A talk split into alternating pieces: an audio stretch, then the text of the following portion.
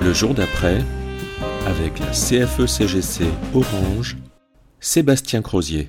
Aujourd'hui, je vous propose euh, de euh, nous interroger euh, sur la, question du défi environnemental et, de la façon dont cette question environnementale peut être relue ou revisitée suite à la crise, à la crise sanitaire que nous connaissons. La question environnementale a toujours été un, sujet de préoccupation euh, au, XXIe siècle. Euh, ça, a commencé à l'être euh, à, la fin du, siècle dernier. et il apparaît que il y a une forme de révélation d'un certain nombre de phénomènes au, travers de cette crise, et puis donc mécaniquement un certain nombre de, questionnements supplémentaires, euh, ou en tous les cas de, prise de conscience, euh, d'accélération euh, sont, posés.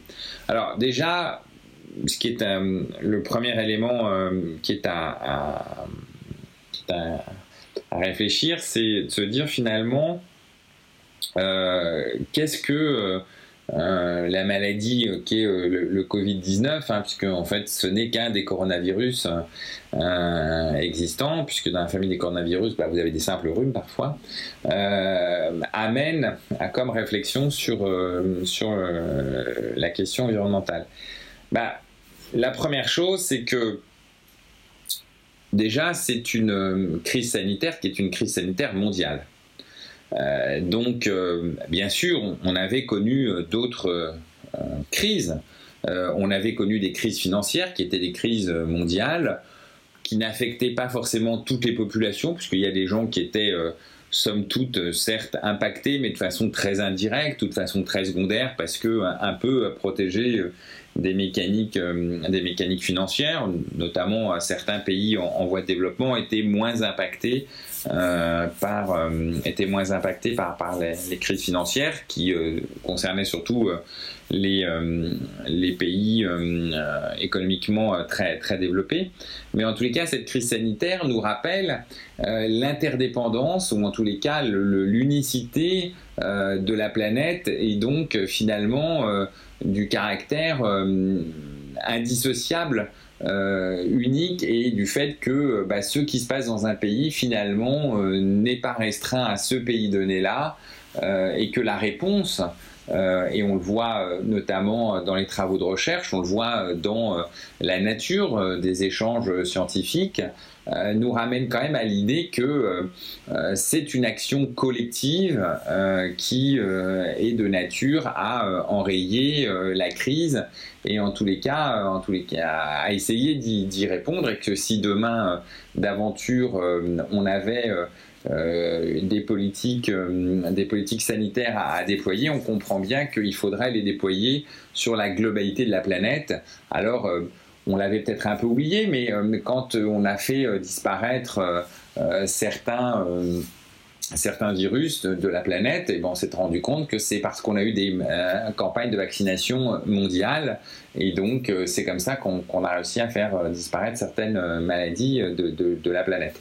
a contrario, on voit que parce que la planète euh, et les gens euh, est unique et que les gens y circulent, eh ben, il y a certaines maladies qu'on n'arrive pas à éradiquer parce que malgré les campagnes de vaccination, il y a toujours une latence euh, de, cette maladie.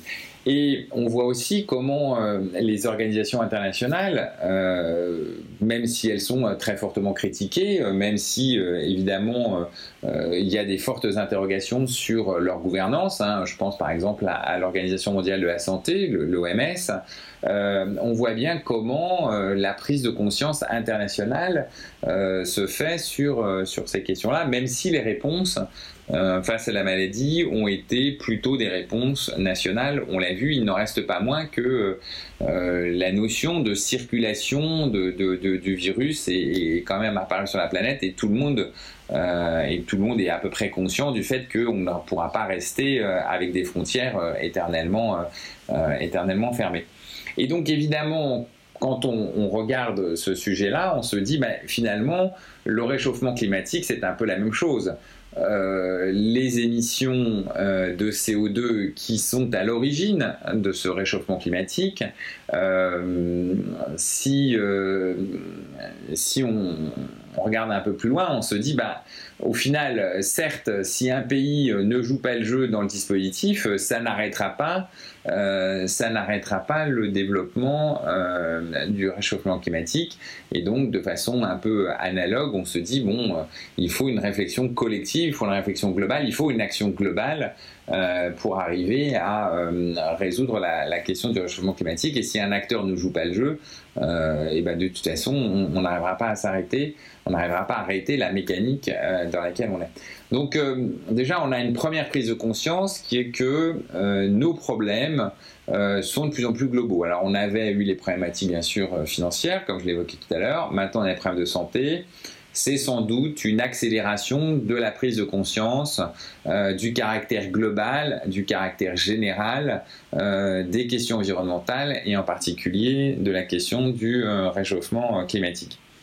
Alors, ce qui est aussi intéressant, c'est que pour un, certain d'acteurs, ça a mis en lumière euh, plusieurs caractères, euh, plusieurs caractéristiques, hein, euh, en tout cas, ou plusieurs phénomènes de gestion de, notre planète, et en particulier les phénomènes euh, de changement climatique, les phénomènes qui, qui, sont aujourd'hui déjà euh, sensibles. Hein, l'augmentation de la température est une réalité, et donc il y a des modifications environnementales euh, qui se déroulent dans, dans, certaines parties du monde.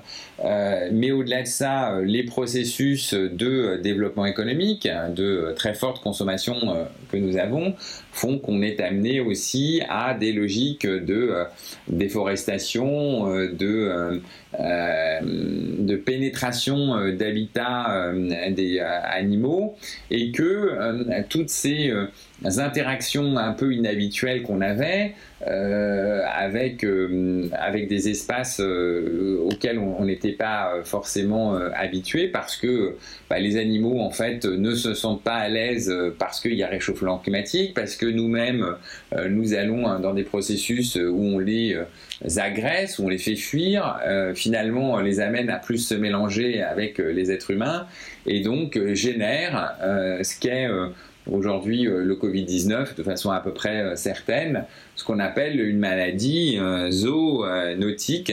Alors évidemment, le terme peut un peu faire sourire, mais il faut savoir que ça caractérise toutes les maladies qui sont des maladies qui se développent chez les animaux et qui sont transmises à l'homme ce qui ne veut pas dire forcément que chez euh, l'animal, la, maladie a, des, effets euh, symptomatiques, mais en tous les cas, euh, ce phénomène-là aujourd'hui, quand on parle finalement, parfois avec un peu de... De, dérision du pangolin fourré à la chauve-souris, ça traduit quand même une réalité qui est que l'homme s'avançant dans des territoires où il y a beaucoup de pangolins, où il y a beaucoup de chauves-souris, euh, a interagi et donc a favorisé euh, la multiplication de, ces maladies. Il faut savoir qu'en fait, euh, on a une augmentation extrêmement forte sur les dernières années des maladies de ce type de maladie et que à ce titre-là, c'est notre agression d'un environnement protégé, entre guillemets, dire protégé ou protégé ou en ayant un écosystème, euh, euh, on va dire, différent euh, et perturbé, qui en fait est à l'origine d'un certain nombre de maladies. On estime à, peu près 700 000 morts par an ce type de maladie. Et donc, il y en a d'autres, hein, notamment, notamment en Afrique, il y en a, quelques autres maladies que, que, vous connaissez, sur lesquelles je ne vais pas rentrer dans le détail, mais qui montrent quand même que notre mauvaise gestion euh, de notre euh, de, nos écosystèmes de nos écosystèmes naturels euh, est sans doute à l'origine d'un certain de maladies qui sont dangereuses pour l'homme et, là on en voit sans doute un, exemple. Alors évidemment il n'est pas certain qu'en l'espèce le, coronavirus tel qu'on le connaît sous sa forme Covid-19 est issu de ce processus-là, mais il n'en reste pas moins que ça ne peut qu'interpeller. En, agressant notre environnement, nous, provoquons, nous provoquons une réaction de cet environnement imprévu qui est le développement de la transmission de maladies des animaux vers l'homme. Euh, au-delà de ça, euh, qu'est-ce que, euh, au-delà de ça, une fois qu'on a dit, une fois qu'on a posé ce constat-là, qu'est-ce que le, la crise sanitaire a, engendré comme effet immédiat et rapide sur les sujets environnementaux? Bah, d'une part, euh, le fait que plus de la moitié de la planète aujourd'hui soit euh, confinée euh, ou partiellement confinée, hein, même si aujourd'hui on rentre pour un certain nombre de pays dans des processus de déconfinement, on a vu un ralentissement mondial de l'économie.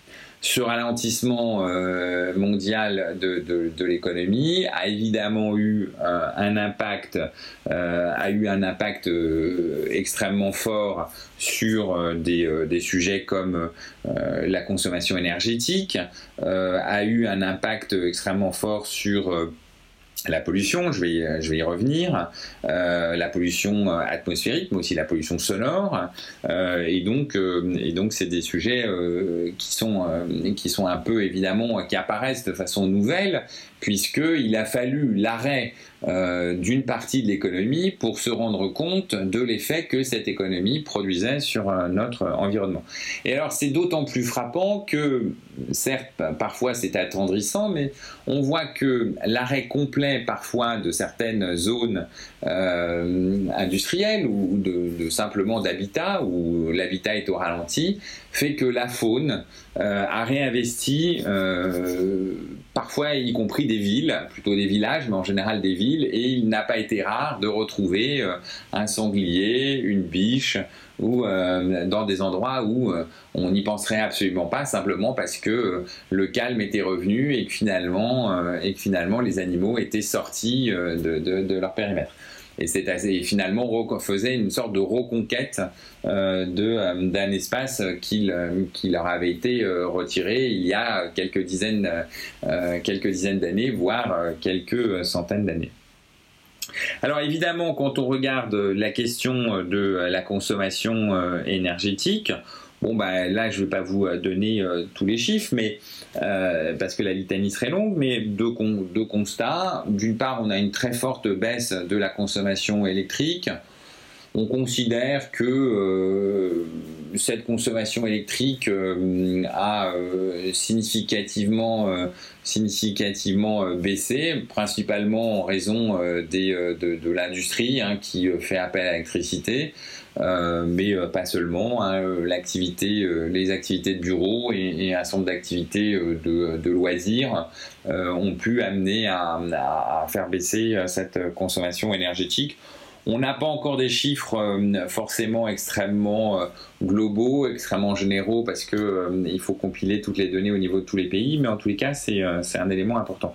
Le deuxième facteur de, cette baisse de consommation, c'est que nous ne sommes pas forcément, et, en tous les cas les compagnies euh, ne sont pas forcément en capacité de le faire, les compagnies pétrolières ne sont pas forcément en capacité d'arrêter euh, l'exploitation euh, des puits de pétrole. Vous savez qu'il y a des contraintes techniques qui font qu'il faut quand même que le puits continue à fonctionner et donc vous ne pouvez pas l'arrêter comme ça parce que sinon le refaire démarrer est très compliqué.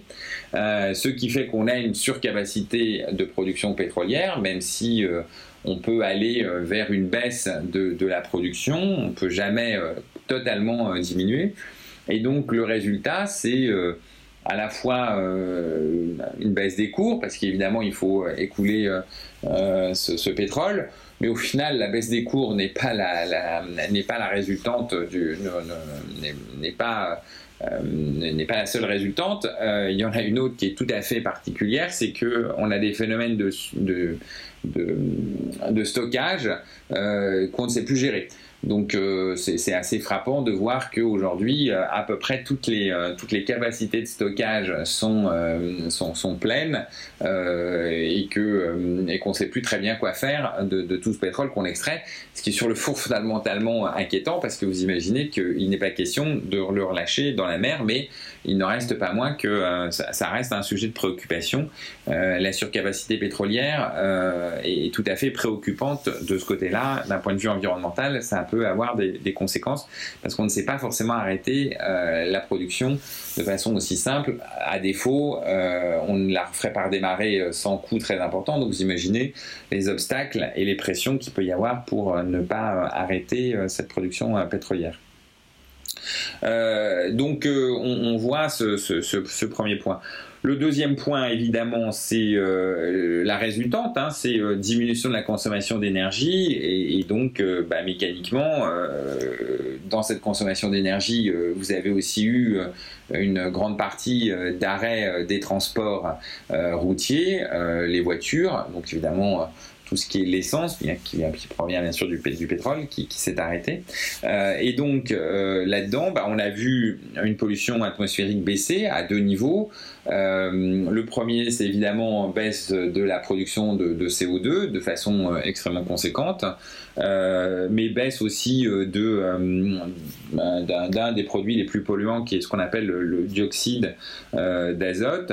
et on voit des baisses de, des baisses de, pollution qui vont jusqu'à 50% dans euh, là où on a le plus de recul, notamment en Chine, euh, et on voit en fait euh, des zones qui avant étaient quasiment cachées ou dissimulées par la pollution, on les voit réapparaître. On dit même que dans, certains endroits, on voit réapparaître de, très loin les montagnes de l'Himalaya euh, qui d'habitude sont extrêmement hautes, mais que euh, la pollution atmosphérique euh, empêchait de, voir. Et donc on voit cette baisse. Alors, Évidemment, hein, cette baisse est somme toute très liée à, la production, à la production industrielle, à la production, à la consommation énergétique. Et donc, on imagine bien que si demain l'activité reprenait, cette pollution sera, reviendra à la norme antérieure. Alors évidemment, on pourrait dire, mais est-ce que, mais est-ce que les euh, trois mois euh, d'arrêt euh, d'activité vont être et la baisse de production de, CO2 vont être suffisants pour ralentir ou stopper le réchauffement climatique La réponse est non. trois mois dans un processus de réchauffement climatique qui s'étale sur 30, 40, 50 ans, c'est pas grand-chose. Euh, certes, c'est pas complètement rien, mais enfin, euh, euh, c'est somme toute l'épaisseur quand même un peu du trait, même si le, trait est visible, et donc ça n'enrayera pas. ce n'est pas parce qu'on aura arrêté pendant trois mois la production industrielle, donc ça ne créera pas de modification structurelle du processus de réchauffement climatique. Un autre effet euh, euh, de, cet arrêt euh, d'activité partielle, c'est des phénomènes, un phénomène insoupçonné, c'est ce qu'on appelle la pollution sonore. La pollution sonore auquel les gens pensent assez peu, mais qui font aussi partie des questions de notre environnement. montre que aujourd'hui, il, est, démontré aujourd'hui que la diminution du nombre de décibels euh, le long des axes routiers en France est entre 6 et 9 décibels. Alors, difficile de vous expliquer euh, à quoi ça pourrait correspondre, mais enfin, euh, je pense que tout le monde a ressenti le fait que dans sa rue, il y a quand même moins de voitures, qu'il est moins agressé par la, pollution sonore. Euh, et, donc euh, c'est euh, extrêmement insensible. C'est encore un, des phénomènes du, du ralentissement, du ralentissement général. donc vous voyez en fait une, série d'impacts, une série d'impacts de ce que notre société génère en termes de, d'agression sur, notre environnement, et ben en fait sont mis en lumière parce que en fait pour la première fois euh, depuis euh, la révolution industrielle, on a un arrêt extrêmement significatif de l'appareil de production et donc on en voit le résultat. Alors avec évidemment des limites, qui méritent quand même d'être, qui méritent de, nous interroger, c'est que les particules fines, elles, montrent, tous les tests montrent qu'elles ne baissent pas.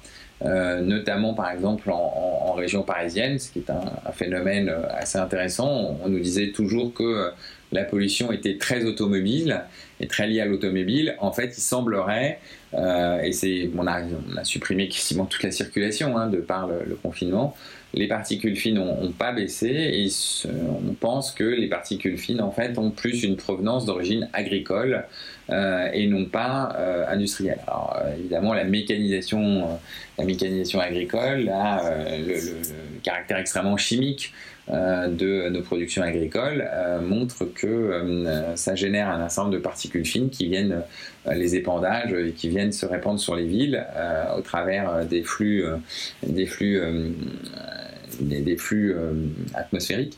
Et donc, euh, évidemment, c'est assez interpellant parce qu'en en fait, on voit comment, en arrêtant d'un côté les usines, en arrêtant de l'autre côté la circulation, mais en arrêtant quand même pas l'exploitation agricole, bah, on voit finalement qu'il y a certains types de pollution qu'on arrête, puis il y en a d'autres qu'on n'arrête pas, et euh, finalement, quelques idées reçues qu'on avait euh, un peu et, donc ça doit nous amener à réfléchir en disant mais finalement l'agriculture est peut-être beaucoup plus polluante que ce que tout le monde imaginait.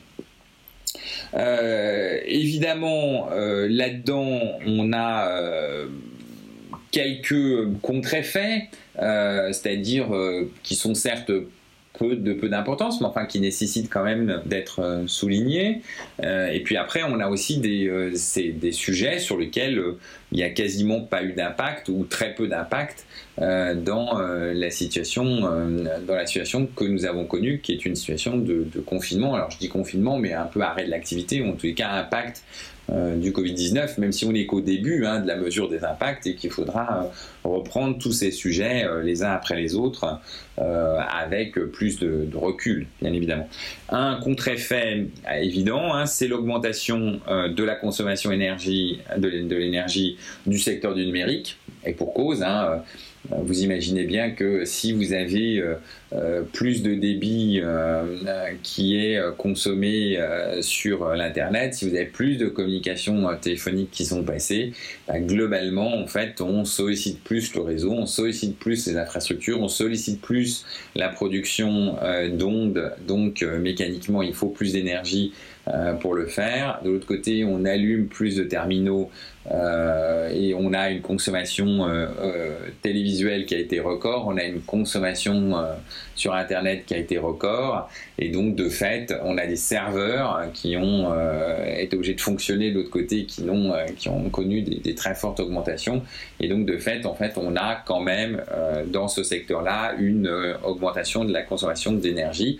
Ce qui évidemment est aussi intéressant parce que cette augmentation de la consommation d'énergie permet de nous projeter euh, même si elle va rebaisser quand les gens euh, vont euh, être en capacité de ressortir et de moins utiliser l'Internet, de moins utiliser la télévision, vous nous permettre quand même de nous projeter sur ce que serait un avenir demain encore plus numérique ou qu'il sera plus numérique parce que finalement cette consommation est, assez conséquente. Je rappelle que les chiffres prévisionnels initiaux donnés étaient de dire que en 2025, 20% de la consommation d'électricité dans le monde euh, serait liée euh, au secteur du, numérique euh, et, c'est assez conséquent puisqu'en plus c'est le secteur qui a la plus forte croissance de consommation d'électricité. Et l'électricité n'est pas forcément si facile à produire que, que ça. parce que les rendements sont, sont, pas forcément très bons dans la transformation d'une énergie en électricité.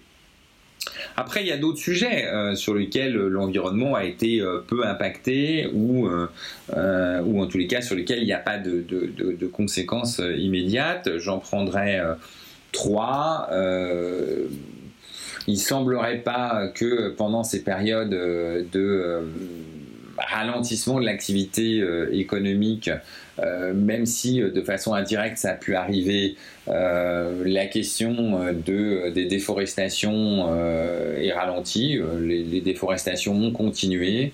Là-dessus, il n'y a pas de, il a pas eu de, c'est pas un secteur qui a connu un arrêt complet, même si il y a pu avoir une, décroissance. C'est pas, c'est pas une activité qui, a été très euh, très ralenti par, euh, par le processus de confinement. Euh, le deuxième sujet, qui est peut-être peut-être un sujet assez préoccupant, c'est la production de déchets. la production de déchets n'a pas forcément été si ralentie que ça. Alors bien sûr, les déchets, les déchets industriels qui composent une grande partie des déchets ont été fortement ralentis enfin, euh, les déchets, euh, les déchets domestiques, eux, euh, n'ont pas forcément été très ralentis. Et, donc évidemment dans ce domaine-là, une grande réflexion doit être faite et surtout d'autant plus que la période de, confinement a généré des phénomènes très paradoxaux, c'est que la gestion du tri euh, des déchets euh, s'est trouvé extrêmement complexifié et donc euh, de fait on a plutôt eu quelques retours en arrière. Alors pas trop pas important et, on espère que tout le monde reprendra le, chemin du, tri et du recyclage. Mais il est vrai que la période de, confinement a, généré une complexité plus forte euh, pour les gérer. Donc la question des, déchets n'a pas été euh, n'a pas été traitée, euh, n'a pas connu de, recul significatif en tous les cas dans la, partie domestique. Et puis enfin la question de l'exploitation des minerais. Bah, de nouveau, hein, à part quelques exceptions, la production de, minerais ne, s'est pas trop arrêtée. et les minerais, je vous rappelle, c'est toutes les terres rares, hein, tous les éléments dont notamment l'économie numérique a besoin, et, là-dessus, on n'a pas connu encore de, de très fort ralentissement. Alors bien sûr, on verra euh, tous les chiffres euh, avec euh, à la fin de l'année, on verra les impacts, les baisses de, production dans tous les secteurs. Hein. Donc ce que je vous dis, évidemment, sujet à caution, c'est la compilation d'un certain nombre de données assez éparses qui arrivent pour regarder quels sont les secteurs impactés, les secteurs non impactés. À la fin de l'année, on verra dans, avec des chiffres plus clairs la période de baisse liée au confinement et puis et puis l'impact général sur l'année. Donc voilà un petit peu le, bilan euh, euh, de, euh, du, coronavirus dans, sa forme Covid-19 sur l'environnement et sur le fonctionnement de, la planète. Et donc à ce titre-là, et donc à ce titre-là, ce qui est intéressant, c'est que nous avons pour la première fois de, l'histoire, de, depuis la révolution industrielle, une photographie qui nous permet de voir avec et sans. Euh, et donc euh, de faire les comparaisons et euh, de prendre le cas échéant des décisions pour, pour l'avenir, ou en tous les cas de mieux analyser les impacts de ce qu'est notre société de consommation, voire d'ultra-consommation, par rapport à une société qui sans être dans un arrêt complet de sa consommation et dans, dans un arrêt beaucoup plus restreint. Alors, ça ne veut pas dire que euh, tout ceci sera euh, très facile à lire, mais en tous les cas, ça, sera un phénomène intéressant. Alors, évidemment, euh, la première question qui se passe et qu'on peut poser sur qu'est-ce qui se passera demain, alors, le premier élément, c'est de se dire, finalement, est-ce qu'on n'aura pas un retour de bâton? Euh, ce retour de bâton, euh, comment, il, se matérialisera? Bah, Il se matérialisera parce que euh, la question de la relance économique, voire des relances consuméristes, vont faire que on va repartir on va repartir euh, dans des logiques de production, voire de production de rattrapage, parce qu'on peut considérer que pendant trois mois, en fait, euh, les gens n'auront pas euh, consommé des produits dont ils auraient eu besoin, et donc finalement, il va faire, faire tourner les usines à 120%. Et donc finalement, est-ce qu'une partie de ce qui aura été économisé ne va pas finalement être compensé par une, un excès de production et donc un excès de phénomènes dégradant l'environnement, soit en termes de pollution, soit en termes de soit en termes d'extraction de, minière, soit etc. Et au final, euh, et au final, quand on regardera le bilan sur l'année, c'est pour ça qu'il sera intéressant de voir à la fois ce que euh, la période de confinement a créé euh, au niveau mondial avec les décalages, le cas échéant, temporels dans chaque pays, et puis au final, qu'est-ce qui se passe quelques mois après pour regarder si le retour de bâton a été une sorte de rattrapage ou, au contraire une modification réelle euh, des comportements et, euh, des modes de, fonctionnement et des modes euh, à la fois des modes de production et des modes de consommation. Le, le deuxième élément de, de réflexion qu'on peut avoir sur le et les conséquences de demain, c'est que alors que la question euh, environnementale était devenue une question prédominante dans notre société euh, et donc un sujet de préoccupation, euh, la question qui peut se poser, c'est comme on ne sait pas exactement quand est-ce que la crise sanitaire va s'arrêter, des interrogations subsistent. Hein, si cette crise sanitaire dure encore six mois, dure encore un an, vous avez vu qu'il y a des scénarios extrêmement noirs. Euh, qui euh, vise à ce que euh, on retrouve une forme de normalité, une autre normalité, si on peut parler de normalité, que fin 2021. La question, c'est que on parle plus finalement de la question environnementale. C'est-à-dire que la question environnementale est complètement escamotée par rapport à la question. par rapport à la question sanitaire qui, qui, occupe tous les esprits, qui occupe euh, les, euh, le, champ euh, à la fois politique, à la fois le champ médiatique, le champ intellectuel, de se dire mais finalement c'est une menace immédiate de court terme avec une forte, un fort impact émotionnel.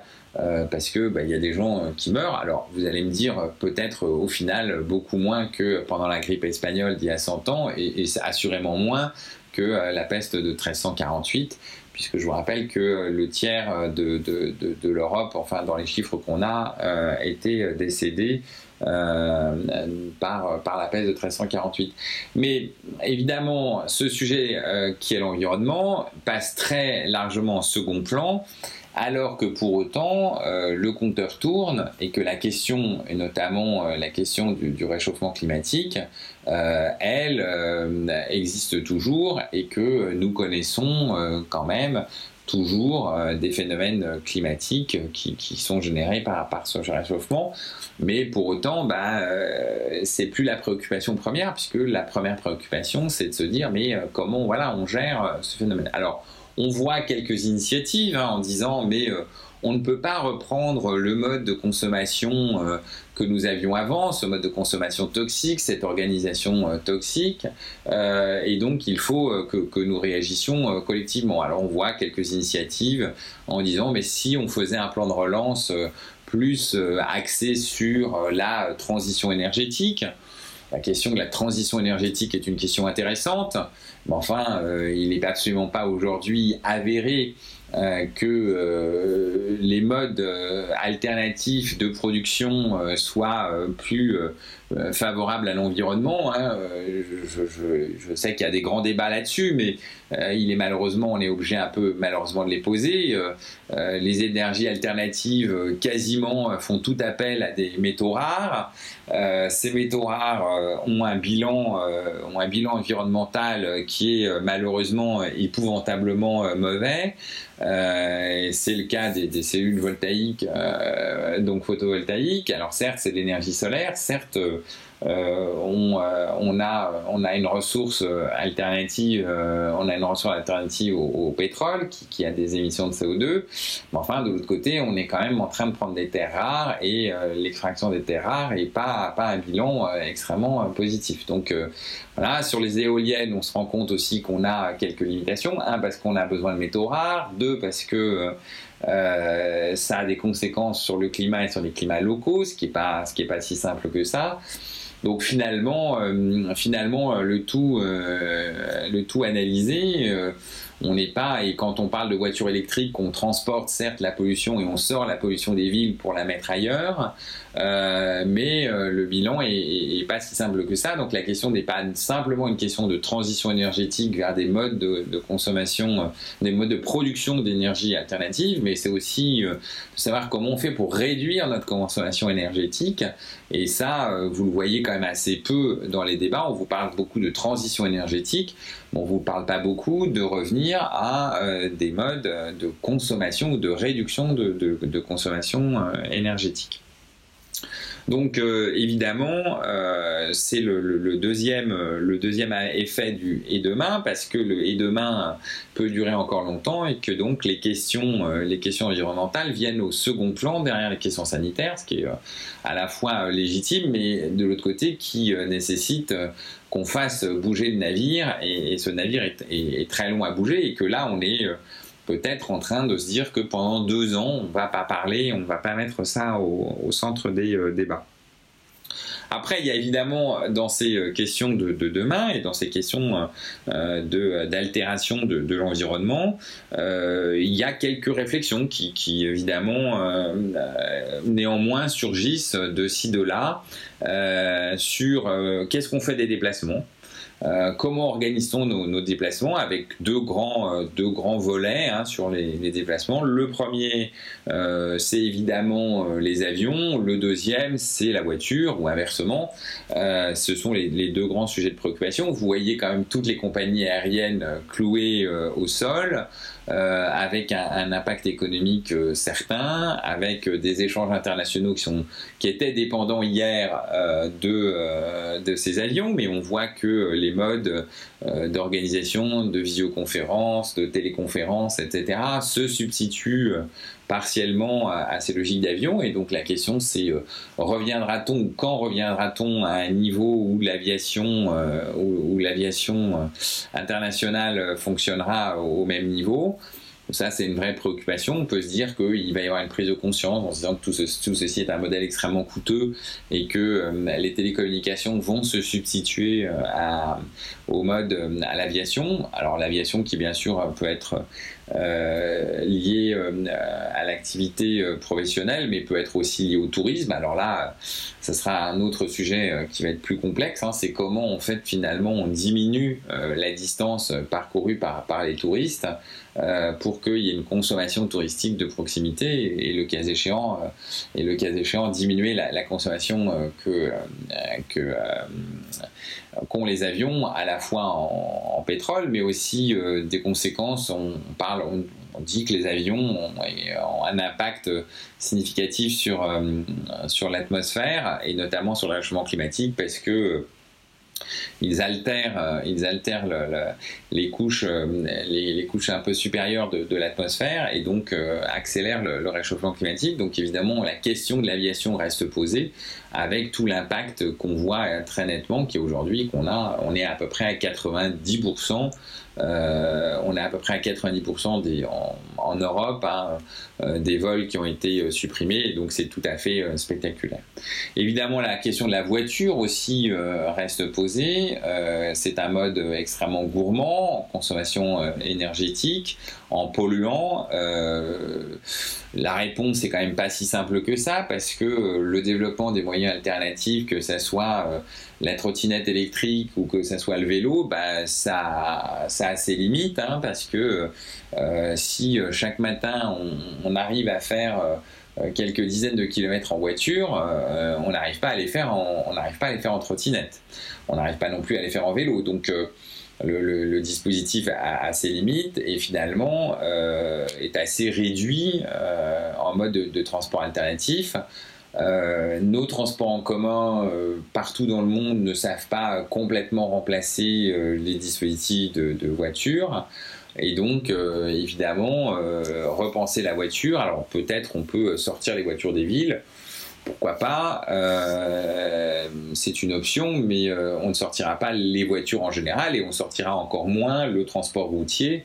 et il faudrait revenir, le cas échéant, à des modes de, euh, plus protecteur euh, de type euh, ferroviaire, mais encore là, c'est une transformation qui n'a pas été organisée, qui, n'est pas vue comme ça et qui n'est pas pensée comme ça, et donc c'est loin d'être simple, et on n'aura pas de modification significative de la consommation, on va dire routière, si on peut dire consommation routière, de façon aussi aisée qu'on on peut l'imaginer. Euh, évidemment, cette question de la voiture, mais cette question du transport en général, euh, renvoie à deux notions sur les, logiques de, transport euh, à faible distance, c'est-à-dire la voiture, bah, la question de l'aménagement du territoire. Euh, la question euh, de l'urbanité, c'est-à-dire euh, de faire en sorte que les lieux de travail se trouvent à proximité des lieux d'habitation.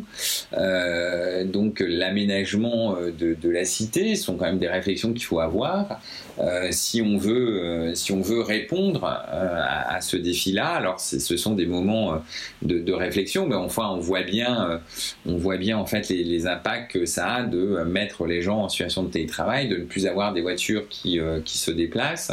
Euh, mais enfin, euh, dès que les activités, dès que les activités reprennent un petit peu, indépendamment des, questions de télétravail, on voit quand même immédiatement un centre de voitures réapparaître. Et donc, et donc la question, la question qui, se pose, c'est mais d'où les gens vont, d'où ils viennent et où est-ce qu'ils vont? Et on s'aperçoit que là-dessus, on a un vrai problème de l'aménagement des villes. Euh, pour que euh, on arrive à, réduire les, temps de transport euh, de toutes les façons possibles. Et, là, c'est des vrais programmes. Alors, la France est, un peu plus pénalisée que, certains autres pays en particulier en raison de, sa fiscalité sur le logement et notamment sur les, logements où les gens sont, propriétaires qui, qui entravent très fortement qui entrave très fortement la, mobilité. Euh, c'est aussi euh, le fait que nous avons une centralisation, mais on n'est pas le seul pays euh, autour de, de, la capitale. et donc, dès lors, on a une concentration urbaine qui augmente les, temps de transport.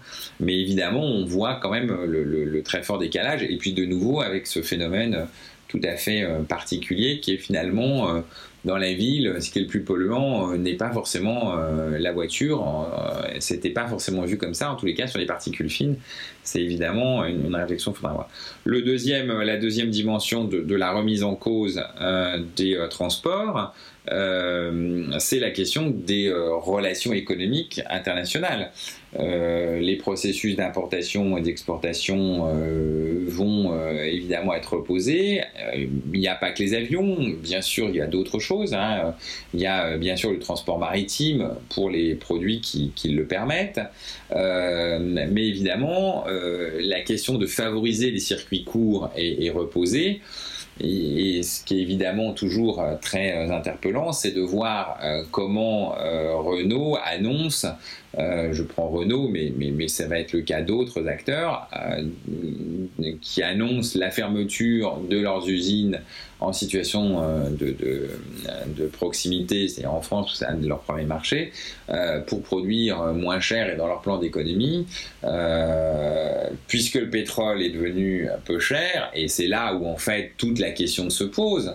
C'est-à-dire que de par la baisse du prix du pétrole qui risque d'être durable, de par la constitution importante de stocks euh, un peu partout dans le monde, il va y avoir quelques, années, on va avoir la tentation, un, de ne pas faire d'économie, pas de faire d'efforts. Tout à l'heure, on parlait de retour du bâton, bah, ça en fait partie.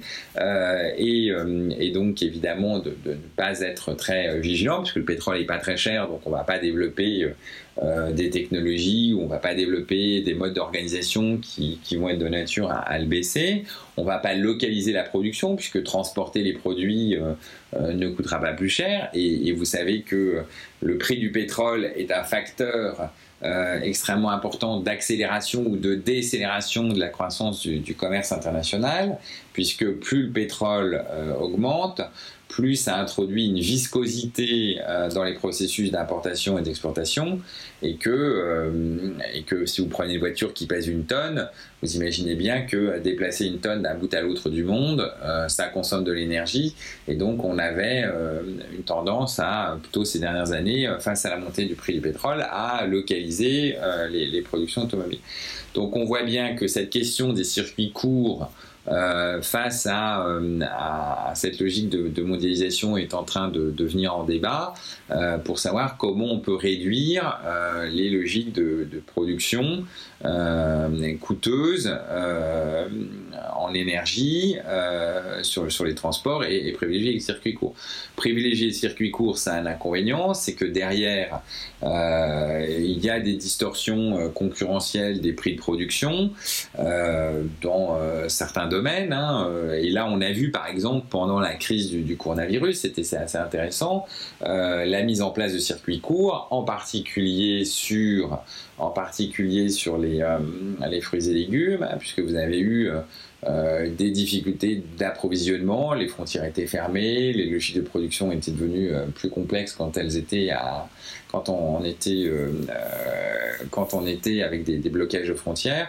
Et donc on a privilégié les circuits courts. Le problème c'est que privilégier les circuits courts c'est bien, ça a un inconvénient, c'est que ça fait monter le prix pour le consommateur. Et donc ça veut dire que derrière cette situation n'est tenable que si on réinstalle euh, des formes de taxes ou une forme de rééquilibrage euh, qui, ou de réajustement pour faire que les produits importés ne coûtent pas moins cher que les produits produits localement parce que sinon le consommateur va de nouveau repartir vers des produits vers des produits importés. Donc la, logique des circuits courts est une bonne chose, mais elle ne peut s'appliquer qu'aux populations en situation de pouvoir d'achat euh, conséquent. Sinon, il faut soit remonter, euh, mais il faut rééquilibrer euh, les prix. et si on augmente les prix, c'est-à-dire qu'il faut redonner de par les éventuelles taxes qu'on installe, il faut redonner du pouvoir d'achat aux populations qui consomment ces produits en circuit court, qui sont certes peut-être plus chers, mais comme ils auront des revenus supérieurs, globalement leur pouvoir d'achat en produits, euh, peut-être économique, leur pouvoir d'achat sera, ça sert différent, mais d'un point de vue, d'un point de vue des produits, ce sera pas les mêmes. Mais ça nécessite quand même une vraie réflexion euh, qui ne se situe pas simplement sur la logique du circuit court en tant que circuit court, mais de la durabilité, de la, soutenabilité d'un modèle de circuit court euh, dans un modèle de compétition internationale, donc une remise en cause des accords internationaux euh, de type OMC en disant, ben voilà, j'ai le droit de taxer de façon plus importante les produits importés dans telle et telle caractéristique. Donc, euh, voyez qu'en fait, euh, voyez qu'en fait, c'est pas euh, aussi simple que ça, et, donc, et donc, cette question, cette question-là reste reste posée. Et enfin. Et enfin, peut-être pour réfléchir et continuer à réfléchir, il y a des questions qui évidemment au-delà de ça, euh, ont été euh, complètement euh, mis de côté sur, sur les questions environnementales et que personne ne se pose, c'est que la croissance, la croissance économique évidemment est un facteur d'accélération de des déséquilibres environnementaux et, c'est des créateurs de, déséquilibres environnementaux, mais la croissance économique n'est pas le seul facteur. Euh, de, euh, de, cette déstabilisation environnementale euh, reste aussi, reste aussi une question qui est implicitement posée, qui a été parfois posée de façon annexe en disant finalement cette maladie ça tue les personnes âgées donc c'est très bien pour l'équilibre de nos régimes sociaux oui c'est vrai donc ça a posé les questions de la démographie mais est-ce que on a tous euh, un peu oublié ou, pas pris forcément en compte dans les questions environnementales et que, le, et que la crise sanitaire euh, à la fois a, évoqué sans vraiment l'évoquer. Euh, quand on évoquait la disparition, je vous parlais de, je vous parle toujours de la peste de 1348, mais la peste de 1348, c'est un tiers de la population quasi identifiée du, monde occidental. C'est un peu plus difficile d'avoir des chiffres sur la planète entière, mais enfin on peut supposer que c'est un tiers de la planète entière euh, qui euh, avait été atteint par la peste et qui, était morte. Hein. Je vous rappelle le royaume de France qui comptait 17 millions d'âmes Euh, au début de la peste, on n'en avait plus que 10 000 à 10 millions à, la fin. Euh, la question démographique euh, ne peut pas être dissociée de la question environnementale et la croissance que nous connaissons de la population est un sujet qui n'est encore pas, vu et sur lequel, sur lequel la, croissance démographique de, de la planète est l'autre facteur qui fait que ça nécessite qu'on ait de plus en plus de terres arables pour euh, nourrir euh, les populations, qu'on ait de plus en plus de euh, capacités d'aménagement, et donc évidemment, c'est destructeur des, des, facteurs de stabilité environnementale, et ça, c'est des défis auxquels on n'est absolument pas préparé qui est comment on assume une croissance démographique, comment on assume une croissance économique, tout en ne déstabilisant pas ou en ne poursuivant pas la déstabilisation, euh, la déstabilisation euh, euh, des, des, logiques environnementales. Ça n'a pas forcément été vu pendant la période de, confinement. ça n'a pas forcément été, ça ne va pas forcément être mis sur sur la table. Il n'en reste pas moins que euh, les sujets ont quand même été effleurés parce que euh, quand on a fait euh, des comparaisons et on aurait pu imaginer qu'on avait, puisqu'il y a des hypothèses à un moment qui, ont supposé que le virus serait encore plus meurtrier, qui faisait qu'on parlait de dizaines de, millions de morts, voire de centaines de millions de morts, et on disait, bah, en fait, finalement, euh, si on avait été dans ces scénarios apocalyptiques, ce qu'on sera peut-être demain un jour euh, dans, euh, dans une nouvelle crise sanitaire, hein, malheureusement tout est possible, et ben on s'était dit finalement ça ralentirait la croissance de la population mondiale et donc de fait ça ralentirait les ça ralentirait les déséquilibres qu'on est en train de créer c'est évidemment des questions extrêmement euh, interpellantes, mais qui néanmoins ont pu euh, voir, euh, qui ont pu être, en tous les cas, qui ont fait l'objet de, quelques papiers dans, la, presse sur cette question de l'impact de démographie croissante face aux questions environnementales.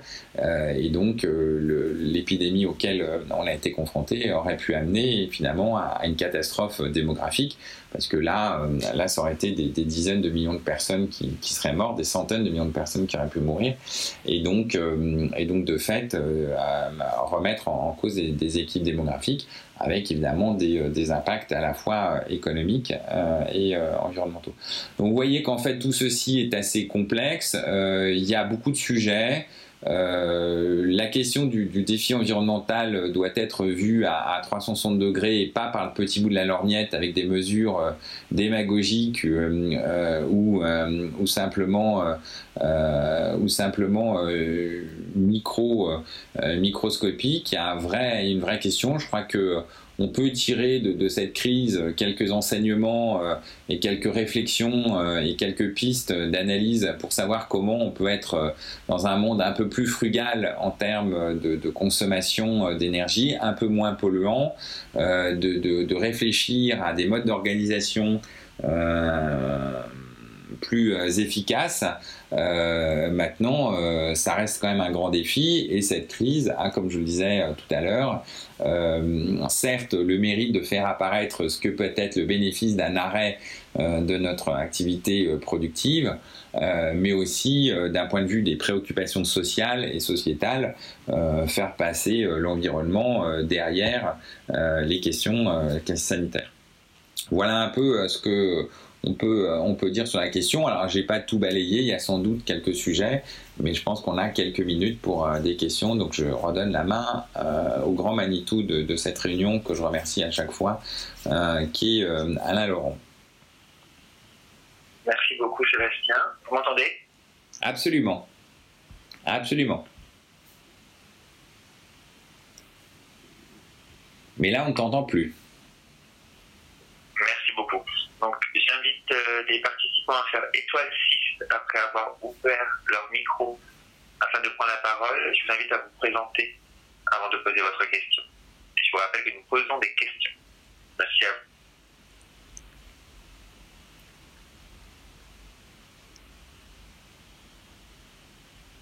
Étoile 6 pour activer son micro et s'assurer de ne pas être en mode muet.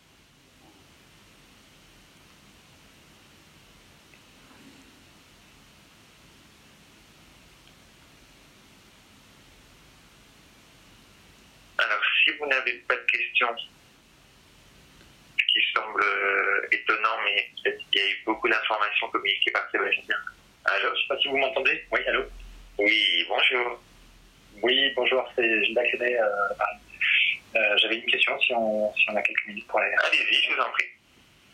Merci, bonjour à tous. Euh, et merci euh, Sébastien pour, pour ces éléments euh, très intéressants. Euh, moi, j'avais une question pour rebondir sur ce que tu as évoqué sur la fin de ta, ta présentation, sur la, croissance démographique et donc l'impact environnemental.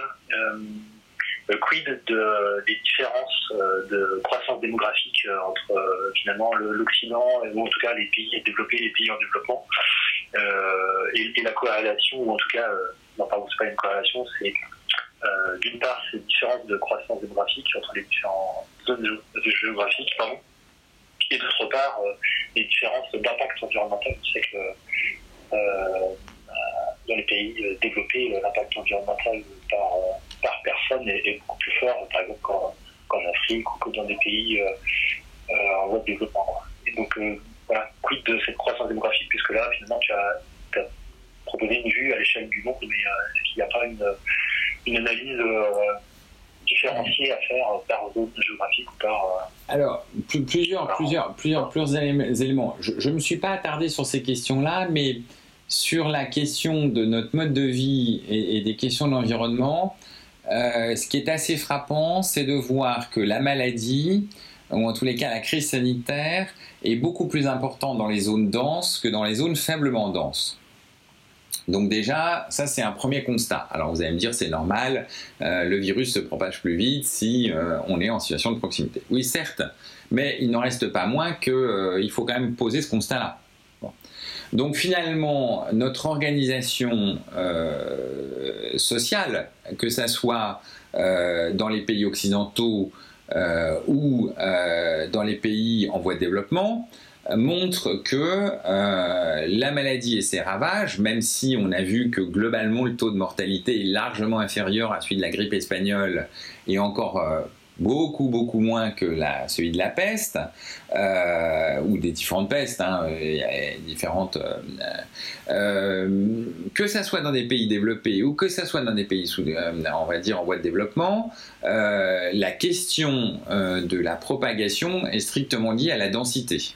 La propagation, la, propagation dans l'Île-de-France ou dans les grandes villes brésiliennes où se mélangent à la fois des constructions modernes et des favelas, euh, quand on regarde les, natures de transmission et les rythmes de transmission, c'est à peu près la même chose. évidemment, dans une logique de confinement, c'est différent parce que dans les, euh, dans les pays on va dire, qui sont en voie de développement, euh, les infrastructures euh, permettent beaucoup moins le confinement, et donc dès lors, euh, pourquoi elles le permettent moins? Parce que le travail est beaucoup moins à distance, parce qu'il y a un certain nombre de choses qui ne le permettent pas, et donc les effets, sur, les effets sur la propagation du virus sont beaucoup plus dévastateurs, et c'est pour ça que vous voyez par exemple au Brésil, indépendamment des questions politiciennes et de politique, de politique vous voyez que pendant la période de confinement, on arrive euh, à arrêter, euh, là où il y a des niveaux de développement suffisants, on arrive à arrêter la propagation, ce qu'on n'arrive pas à faire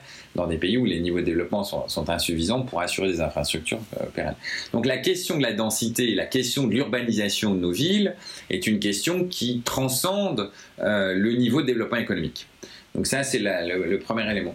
Et, ce qui est destructeur pour l'environnement, c'est deux choses c'est à la fois la concentration urbaine, puisque c'est, ça nécessite en fait une, énergie considérable pour amener euh, la production euh, nécessaire à la ville. Donc ça c'est un premier élément. Euh, c'est beaucoup moins inséré dans le territoire, donc l'urbanité est beaucoup plus dévastateur pour l'environnement, contrairement à ce qu'on pourrait croire. Et le, et, le deuxième phénomène, c'est évidemment l'extension euh, de cette urbanité dans des périmètres euh, sur lesquels on attaque euh, des, des, ressources de première catégorie. je vous donne par exemple l'exemple sur l'île de France. Hein. L'île de France qui s'étend mange sur des terres arables. Donc, euh, euh, donc ce sont les, deux facteurs, c'est-à-dire l'urbanité en tant que telle et puis l'extension et, le développement euh, de, la démographie. Quand on regarde dans l'histoire de l'humanité, la démographie ou les explosions démographiques ou les, facteurs d'accroissement de, démographie ont eu lieu à peu près dans tous les pays. tous les pays ont connu des expansions démographiques d'importance et des multiplications par 3, par 4, euh, par 5 de, leur population à un certain moment de leur histoire. Il se trouve juste que euh, certains en ont fait avant d'autres, et donc euh, et donc il y a des décalages. Donc de fait, on peut avoir le sentiment aujourd'hui que on peut avoir le sentiment aujourd'hui que euh, ce sont plutôt les pays en voie de développement qui connaissent une croissance démographique, ce qui n'est pas forcément d'ailleurs toujours le cas. Hein.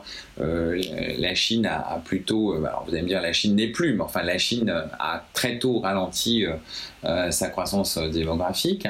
Donc tous les pays ont connu ça. Donc finalement on assiste plutôt à un rééquilibrage des, des niveaux de population au travers de, ces croissances euh, démographiques. Elles sont évidemment, euh, sont évidemment pas de même nature. Euh, si on prend par exemple la, zone africaine, en fait, on se rend compte que l'Afrique reste quand même très faiblement peuplée. C'est un très grand continent qui a une densité extrêmement faible. Alors vous allez me dire, il y a une partie de zone désertique, oui, il y a une partie qui est en zone désertique, mais enfin qui n'est pas la, majorité de la, zone, et, en réalité, euh, la densité, euh, euh, reste assez faible, et, donc finalement, on, assiste qu'à un rééquilibrage. Après, la question, c'est une question plus globale, c'est-à-dire que nous avons euh, globalement euh, peuplé la planète et nous avons, euh, nous sommes passés de quelques dizaines de millions d'êtres humains à quelques milliards. mais je vous rappelle que les États-Unis, euh, qui aujourd'hui font euh, près de 330 millions euh, d'habitants, sans compter le Canada qui doit en faire plus de 40, et je ne parle pas du Mexique où ils sont 110 millions, étaient des populations qui, en 1492, enfin étaient des zones dans lesquelles les populations en 1492 se comptaient en, à quelques millions. Donc on a, euh, on a eu une explosion démographique de cette zone-là de plus de 300 millions de, personnes euh, au fil du temps parce que euh, les, la logique technologie, la logique technologie santé par rapport à prise de conscience que l'organisation sociale ne nécessite plus d'avoir autant d'enfants et donc à ce titre-là on n'a plus, euh, on plus cette dynamique-là, euh, on n'a plus besoin de, cette dynamique-là. Et euh, eh ben en fait c'est produit plus tôt. donc voilà, mais maintenant une fois qu'on a fait ce constat, je rappelle que d'un point de vue démographique, hein, toutes les prévisions qui ont été faites, toutes les prévisions qui ont, été faites depuis 1950 sur le pic du nombre d'êtres humains qui peupleraient la Terre n'ont cessé d'être vus à la baisse. Euh, c'est-à-dire qu'en 1950, on prévoyait qu'en 2050, nous serions 11 milliards. Euh, aujourd'hui, toutes les prévisions disent qu'on serait au plus 9 milliards. Euh, donc voilà. Par contre, ce qu'on n'avait pas prévu, et ce que en 1950 on n'avait pas prévu, c'est que notre croissance économique serait aussi importante que ce qu'elle est. Et donc que notre croissance, notre consommation, notre consommation, on pensait qu'en fait on continuerait à avoir une, inégalité extrêmement forte entre euh, les pays euh, développés et les pays en voie de développement. Or, les pays en voie de développement sont en train de rattraper en, euh, on va dire, PIB par, par habitant, sont en train de rattraper les pays développés. On le voit, hein, la croissance se fait largement dans les pays en voie de développement, et donc, et donc c'est ça qui est générateur d'un phénomène destructeur d'apparence pour l'environnement, c'est que les pays euh, développés ont déjà détruit l'environnement euh, au 19e siècle et au 20e siècle. Euh, ils ont déjà fait leur code part.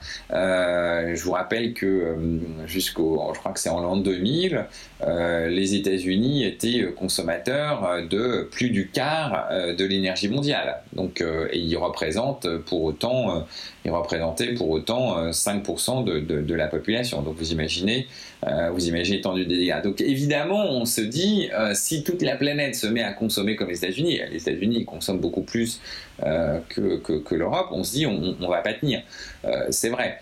Après, c'est pas un sujet qui a été mis en exergue par le coronavirus, mais ce qui était intéressant, c'est de voir les textes qui disaient, mais finalement, face au défi du réchauffement climatique, comme on a quand même une production de CO2 qui est par habitant, si on avait eu la peste de 1348 et qu'on ait eu le tiers de la planète euh, qui, euh, qui, soit, euh, soit atteinte.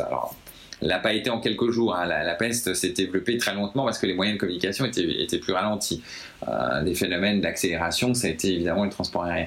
Mais on se disait que s'il y avait eu 2 milliards de personnes qui, étaient, qui, étaient, qui avaient été de la même façon que, ça s'est produit il n'y a pas si longtemps que ça, hein, c'était il y a moins de 700 ans, euh, étaient atteints d'une maladie qui, qui, était amenée à les tuer, euh, c'est sûr qu'on aurait euh, une consommation de, de, environnementale. Vous savez, on fait toujours, on dit toujours, voilà, le 15 août ou le 18 août, la planète a mangé, ou le 15 septembre, je ne sais plus exactement la date, a mangé toutes ses ressources. C'est sûr que si on avait le tiers de la population qui était atteinte par la maladie, euh, une maladie euh, tueuse, euh, c'est sûr que la question du renouvellement des ressources de la planète se, se poserait pas de la même façon. après, le problème, c'est qu'on aurait un choc, on aurait un choc organisationnel à niveau mondial qui, qui serait d'une extrême, violence. Et aujourd'hui, la, la, maladie, la, la, la, maladie ne touche pas plus ou pas moins les, tel ou tel type de pays. Euh, à date, on, fera les bilans, mais les pays sont à peu près atteints de la même façon par, par, le, par le, le Covid-19. On verra les bilans, alors ce ne sera pas forcément très facile à faire parce qu'il faudra des données statistiques un peu, un peu fortes. mais voilà, donc évidemment la question démographique est apparue, hein, puisque euh, ça a été une des hypothèses au début de se dire mais euh, beaucoup de gens vont, mourir. Il se trouve que le virus est, moins mortel qu'envisagé à un certain moment, qui s'enraye plus rapidement que prévu, même s'il euh, y a des dégâts assez sévères. Hein. il, y a quand même des, il y a quand même des centaines de milliers de personnes qui, meurent. Euh, donc voilà, donc le, sujet revenu sur, la question. C'est un, sujet très, sensible, mais on ne peut pas considérer que chaque pays euh, n'a pas eu sa phase de euh, croissance démographique et qu'à l'occasion d'ailleurs de cette croissance démographique a détruit une partie de son environnement. Une dernière, question, une, dernière question avant la route ou euh, sinon s'il n'y a pas d'autres questions on peut s'arrêter et souhaiter un très long week-end de la Pentecôte. Non, on attend une petite minute le temps que le micro se déroule. Moi, quelqu'un a une dernière question. Allô? Oui, bonjour. Vous pouviez parler un petit peu plus près de votre micro. Oui, oui, oui, oui. Ça va là? Très bien. Oui, très bien.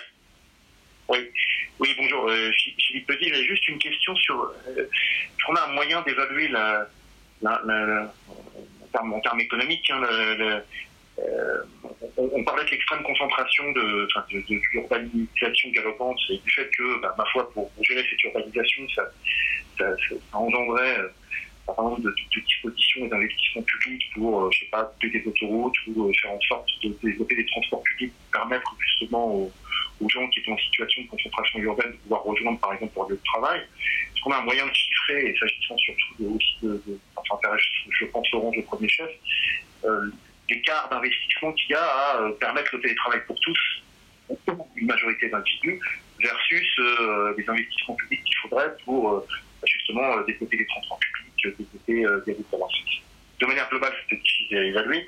J'aimerais bien avoir une, position ou une, réflexion là-dessus. Il y, a, trois pistes qu'il faut, qu'il faut analyser. Alors, il y en a une première qui est de dire quels sont les investissements qu'il faut faire dans les télécoms pour avoir une couverture et un fonctionnement euh, nominal euh, opérationnel. Je rappelle quand même que, et on l'a vu euh, lors, de la première réunion du jour d'après, c'est que les télécoms professionnels consomment beaucoup moins de ressources que les télécoms individuels. Euh, L'Internet personnel est beaucoup plus consommateur que l'Internet professionnel. Donc, euh, donc le fait qu'on euh, ait déployé, qu'on ait un plan fibre d'un côté et de l'autre côté qu'on ait une couverture 4G permet d'assurer complètement, permet d'assurer complètement un fonctionnement à domicile. Attention, le télétravail ne concerne pas la totalité de l'activité économique, concerne plutôt les activités tertiaires, ce qui a fait fonctionner le pays. Je rappelle quand même que c'est euh, tous ceux qui ont assuré la chaîne logistique et en particulier la chaîne logistique de la production d'alimentation pendant, pendant, pendant la période. Donc euh, le déploiement d'infrastructures euh, télécom est évidemment essentiel pour continuer à faire fonctionner une partie du pays en télétravail. On voit d'ailleurs que les pays en voie de développement qui n'ont pas les infrastructures n'ont pas pu basculer des activités assez atypiques pour du télétravail, mais par exemple les centres d'appel, et en particulier chez Orange, ont été basculés en centres d'appel virtuels où les gens répondaient au téléphone chez eux euh, ce qui était tout à fait spectaculaire parce que alors il y a des problèmes de qualité de production euh, sur le long terme, une chose qu'il ne faut pas négliger, donc c'est pas forcément des, situations tenables à terme. Dans tous les cas, euh, c'est partiellement tenable euh, ça n'a pas pu être tenu par les pays en voie de développement qui n'avaient pas déployé des infrastructures à 100% euh, dans l'environnement, dans, leur, dans leur pays, parce que c'est extrêmement coûteux et donc derrière, ce sont des milliards d'investissements. Mais il ne faut pas les opposer à deux sujets qui sont très différents, qui sont le premier, le développement des, infrastructures publiques et des transports publics, parce que là, effectivement, on est à des milliards d'investissement, hein, euh, que ça soit les, euh, que ça soit, euh, les métros, les trains, donc les transports publics, ou que ce soit les infrastructures routières pour permettre aux, gens de circuler en, voiture. Donc c'est très difficile de comparer parce que au milieu il y a un élément, essentiel qui est l'organisation de, de, à la fois l'organisation du travail euh, qui peut être posé à la fois sur les horaires, par exemple, euh, qui font que si on a des horaires décalés, euh, on va avoir les mêmes infrastructures, mais on va mieux gérer nos flux. Ça, ça, renvoie notamment à des questions d'exploitation des infrastructures sur le travail du dimanche, par exemple, qui est un sujet qui, en France, est, très tendu, mais qui, dans d'autres pays, ne l'est pas et donc, de fait, bah, on exploite des infrastructures sur 7 jours plutôt que de les, utiliser sur 6 jours. Donc, évidemment, euh, derrière, ça pose une question euh, du coût de ces infrastructures qui est amorti sur une durée qui n'est pas la même. Euh, ça pose aussi d'autres questions. donc, il y, a les horaires décalés, il y a la question de l'organisation du travail du dimanche avec toutes les conséquences que ça peut avoir. Euh, d'un point de vue euh, social et sociétal, qui sont des débats de société euh, récurrents et permanents. Et puis, il y a une question qu'on n'a pas, qu'on n'a toujours pas résolue, qui est l'aménagement du territoire, c'est-à-dire que faut-il continuer à avoir un double système, c'est-à-dire, alors en France plus particulièrement, où on concentre l'emploi en Ile-de-France et on a des villes qui sont extrêmement confortables euh, et dans lequel le temps de transport pour se rendre de son, euh, de son bureau à chez soi euh, n'excède pas les quelques 10 ou 15 minutes si vous allez à Nancy ou à Metz. globalement, vous êtes à peu près à ce niveau-là, alors qu'en Ile-de-France, c'est absolument plutôt du côté de trois quarts d'heure. donc vous voyez quand même que là, il y a une question d'aménagement et de localisation des centres de production je parle pas que des usines, hein, mais je parle aussi des centres de décision, euh, des productions du tertiaire. Donc ça, c'est une question qui n'est pas résolue. Et à l'intérieur même euh, de, la ville, je n'ai pas tout à l'heure euh, complètement dit ça, mais ce qui est assez intéressant, et on le voit là dans la, la sortie du déconfinement, et ça se passe chez Orange, d'ailleurs une des propositions qu'on avait faites hein, d'optimisation, c'est on dit aux gens, finalement, euh, vous n'allez pas, et notamment quand on a réouvert les boutiques, alors on avait déjà eu le même phénomène dans la grève, on a dit aux gens, vous n'allez pas dans la boutique dans laquelle vous aviez l'habitude de travailler, vous allez aller dans la boutique la plus proche de chez vous. Alors vous allez me dire, mais pourquoi on n'y a pas pensé avant? Oui, c'est vrai, pourquoi on n'y a pas pensé avant? Nous, on y avait pensé avant, mais la, direction n'y avait pas forcément pensé avant. Et donc, on s'est rendu compte qu'en faisant ça et en permutant en fait les lieux de travail des individus sur la base du euh, chemin le plus court, collectivement le plus court, hein, pas individuellement le plus court, mais que la somme des chemins soit les plus courts possible, on arrive à gagner 10-15% euh, du temps du temps global de transport des gens. Donc de fait, on ne sollicite plus les infrastructures et on ne sollicite plus, on déplace aussi euh, les logiques d'infrastructure, puisque si le temps devient raisonnable, à ce moment-là, on peut se déplacer de façon alternative, donc on n'est plus obligé de prendre sa voiture, on peut prendre des moyens euh, qui, euh, sont, qui sont le vélo, qui sont la trottinette, on n'est plus obligé de prendre les transports en commun pendant une durée aussi longue, donc on sollicite moins les transports. Donc tous ces éléments-là sont, sont, vus. Ah, évidemment, euh, la France avait un petit avantage sur un certain nombre d'autres pays, c'est que comme euh, nous on s'était, euh, et si le télétravail chez Orange s'est plutôt bien passé, et c'est plutôt bien passé d'ailleurs en France d'une façon générale, c'est que les, les, crises répétées que nous avions eues sur les transports pendant les grèves avait fait que euh, l'ensemble des entreprises avaient, euh, grandes entreprises, alors les petites c'est un petit peu différent, avaient augmenté leur capacité à faire du télétravail et que nous, Orange, quand il a fallu basculer 58 000 collaborateurs en télétravail, bah, grosso modo, ça s'est pas fait sans, sans douleur, mais enfin ça s'est fait sans dysfonctionnement majeur, euh, ce qui est un fait exceptionnel qui a été rendu possible parce qu'il y a une préparation d'une montée en charge de ces travail dans le cadre des grèves qui faisait que les gens étaient de plus en plus en télétravail, qu'on avait déjà connu des petits phénomènes de saturation et donc on avait réaugmenté nos capacités euh, et donc on avait pu le gérer. Donc vous voyez qu'en fait il y a trois sujets qu'il faut gérer. Le premier c'est effectivement si on veut mettre une partie de la population en télétravail, il faut quand même très attentivement réfléchir à l'organisation du travail parce que c'est pas si simple que ça. Il y a une perte d'innovation, il y a une perte d'échange, il y a une perte de créativité dans certains secteurs. Alors pas dans tous, mais dans certains, euh, il y a ça. Il y a des pertes de, de montée en compétences et de formation. Donc, il faut être vigilant sur la, sur un télétravail permanent et constant en tous les cas très augmenté. Et puis les deux autres questions qui là euh, concernent, on va dire, plus les logiques d'infrastructure, c'est comment fait-on pour moins utiliser les infrastructures? Ben, La question c'est on rapproche les logements des, euh, on rapproche les logements des lieux de travail. Alors vous allez me dire, bah, une grosse boîte peut le faire. Bah oui, mais une petite boîte, en fait, elle pourrait aussi le faire si euh, on ne prenait pas 40% de l'épargne des ménages quand ils achètent leur logement. Hein. Je vous rappelle que ça c'est quand même un, vrai problème franco-français, c'est que quand vous achetez votre appartement, quand vous achetez votre maison, vous, amenez, vous faites 20% d'apport, vous empruntez 80% à la banque, mais le notaire sur les 20% d'apport vous en prend 8, alors le notaire qui est le collecteur de, l'État hein, vous en prend 8, et donc au final votre apport est réduit à 12, euh, et, symboliquement réduit à 12, euh, et en fait vous êtes obligé d'emprunter 88. Euh, si bien que si vous revendez le lendemain au même prix, vous avez perdu 40% de votre apport, ce qui est évidemment dévastateur, ce qui impose aux gens de ne pas vendre, d'acheter et revendre. Acheter une maison ou revendre une maison en Angleterre, c'est 1000 livres. Donc ça dit à peu près 1000 euros, à peu de choses près. vous voyez quand même le très gros décalage. vous voyez le très gros décalage. Et donc ça, ça bloque complètement la mobilité des propriétaires euh, sur les logements. Donc euh, ce, bloquant, euh, ça, les bloque et donc ça les amène à solliciter beaucoup plus les infrastructures. Donc cette question de rapprocher les habitations des, lieux de travail se pose. Et puis c'est aussi un aménagement du territoire. Quand on voit les concentrations de bureaux à ici les Moulineaux, c'est indécent euh, ou à Levallois, c'est aussi indécent. On a euh, des concentrations absolument excessives de bureaux et on les a pas euh, dans la partie est, par exemple, de, l'île de France, mais c'est dans plein de villes, c'est à peu près la même chose. C'est un peu moins vrai dans d'autres villes, mais dans certaines villes, il y a des concentrants de bureaux à un endroit et de l'autre côté, il y a des concentrations d'habitation et on fait passer les uns aux autres.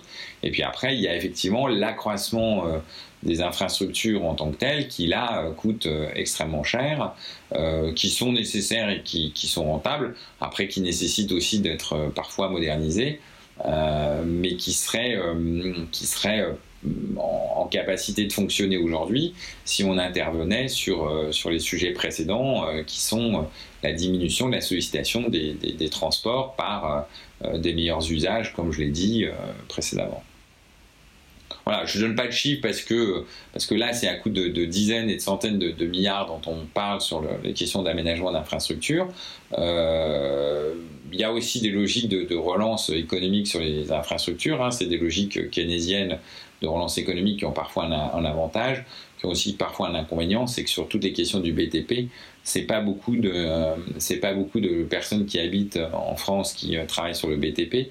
Donc la relance est pas très très bonne puisque on a beaucoup de travailleurs détachés et qui est un sujet qu'on a déjà vu les fois précédentes.